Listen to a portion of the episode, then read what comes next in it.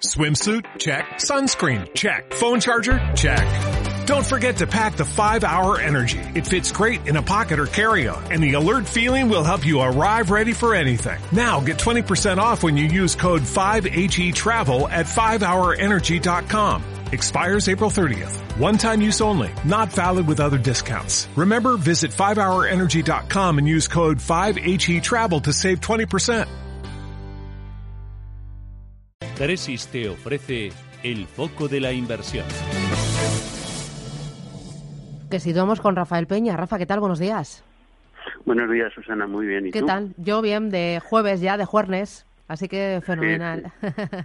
eh, oye, eh, el foco, no sé qué te preocupa, qué te alienta, eh, ¿qué, ¿qué, estás mirando? Bueno, vamos con lo que me alienta, ¿no? Que, que es una buena manera de, de, acabar la semana, ¿no?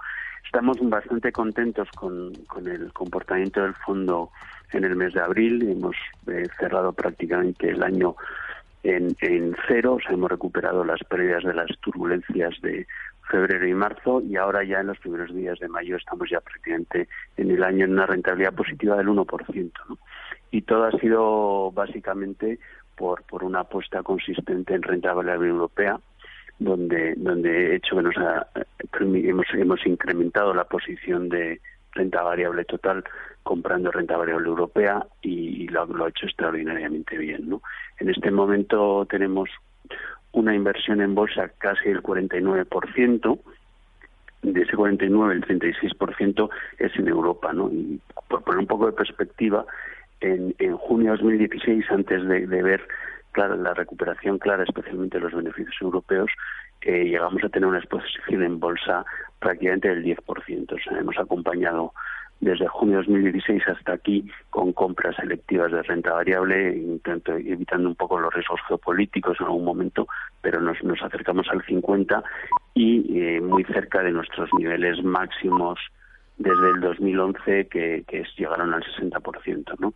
Eso a pesar de que quizás en Estados Unidos los mercados están más exigentes, en una fase del ciclo más avanzada y nos hace ser un poquito más, más cauto. ¿no? Mm, eh, por el otro lado, lo que más te preocupa ahora mismo, eh, ¿cuál podría ser el mayor enemigo ahora de los mercados eh, en la situación actual? ¿O cuál es? Bueno, eh, yo diría que a, a, corto plazo los, los principales sustos podrían ser tensión geopolítica, guerra comercial, eh, lo que estamos viendo. ¿no? El escenario económico está bastante estable, se perdió un poco de vigor en los datos macro durante el primer trimestre, pero bueno, los indicadores adelantados nos dicen que tampoco va a ser un, un aterrizaje forzoso ahora mismo, sino que puede haber incluso un, un buen, buenos datos de crecimiento dentro de algunos trimestres más, ¿no? Y yo creo que que eso es lo que los que nos preocupa a corto plazo. A mí personalmente a largo plazo me, me preocupa el nivel de endeudamiento del sector público, cosa que siempre dejamos de hablar de ello cuando las cosas eh, van bien y, y pagamos bien la deuda evidentemente la pagamos bien porque el tipo en Alemania está al 0,50, el tipo en, España está al 1,15, pero creo que es un problema estructural y que las economías tienen que aprovechar los ciclos de crecimiento económico para reducir deuda, sobre todo deuda del sector público, que, que capta un montón de recursos del sector privado y que es eh, una bomba de relojería para, para el futuro.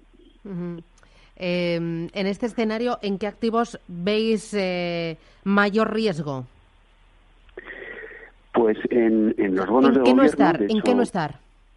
Eh, claramente en Europa, en los bonos de gobierno, nosotros creemos que no tiene sentido para un inversor comprar bonos en Alemania al 0,50 o para en, en España al 1,10 con un nivel de deuda PIB del 100% y nos parece eh, que eso responde a una expansión monetaria, a una compra masiva por parte del Banco Central Europeo de esos activos y, y que estén a unos precios poco razonables, ¿no?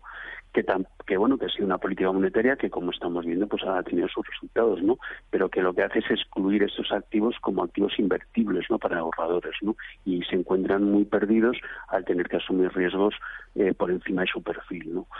En el crédito vemos que es que se ve contagiado en, algunos momentos y en algunos activos por esta compra masiva de activos en Estados Unidos eh, así fue también y por tanto eh, si la renta variable eh, ofrece fundamentales correctos y crecimientos de beneficio. A nosotros que nos gusta mirar el PER actual, o sea, los beneficios publicados contra el contra el, índice. Nosotros en Europa la vemos más o menos en 15 veces, pues nos parece que a este entorno de tipos, pues pues es, es quizás la alternativa más más razonable, ¿no? Y luego tenemos algo en, en mercados emergentes, pero hoy más en renta fija, no en renta variable, y aprovechando pues los estratipos que algunos países han visto obligados a pagar por situaciones que no responden a realidades macro. Estoy pensando en Rusia, ¿no? O, o, en Brasil, ¿no? Que han tenido una divisa muy depreciada y vemos como el rublo con esta última guerra dialéctica y no dialéctica con lo de Siria, pues eh, se depreció contra el euro casi hasta 80, ahora ha vuelto hasta 74 rublos por euro, cuando el petróleo, que es eh, el activo base para un poco que nos ha servido de indicador para ver el, rublo, pues ha tenido un rally espectacular, ¿no? Está por encima de 70 dólares. Em, cuando dices deuda emergente, eh, ¿te refieres a deuda corporativa o deuda de gobiernos? Normalmente nosotros, eh, por la estrategia de nuestro fondo, que es muy patrimonialista, cogemos eh, muy bueno un riesgo de crédito en, emergentes. Entonces tenemos emisores eh, normalmente triple A, emisores internacionales que están financiando proyectos allí, dependientes del Banco Mundial o, Corporación Financiera Internacional, que para hacer proyectos emiten bonos en, en divisa local. Y luego en países, como el caso de Rusia, con unas finanzas públicas muy saneadas, pues sí que sí que hemos cogido gobiernos, ¿no? Es uno de los pocos sitios donde, donde tenemos gobiernos. ¿Y con duraciones cortas mejor para reducir la volatilidad? Con duraciones cortas, eh, nosotros en emergentes siempre hemos estado en entornos de los dos años y en general, en, yo diría que salvo en Estados Unidos, donde quizás eh, podemos ver cierto valor a ese 3% que ya tocado puntualmente el bono a 10 años, aunque creemos que, creemos que, que no es un activo a, tener masivamente en la cartera. En Europa, claramente, con duraciones muy cortas o intentando aprovechar los diferenciales de aquellos bonos corporativos donde sí vemos valor y donde podemos coger el diferencial de crédito exclusivamente. Muy bien. Rafael Peña, gracias por estas ideas. Buen día. Buen día. Adiós, gracias. Chao.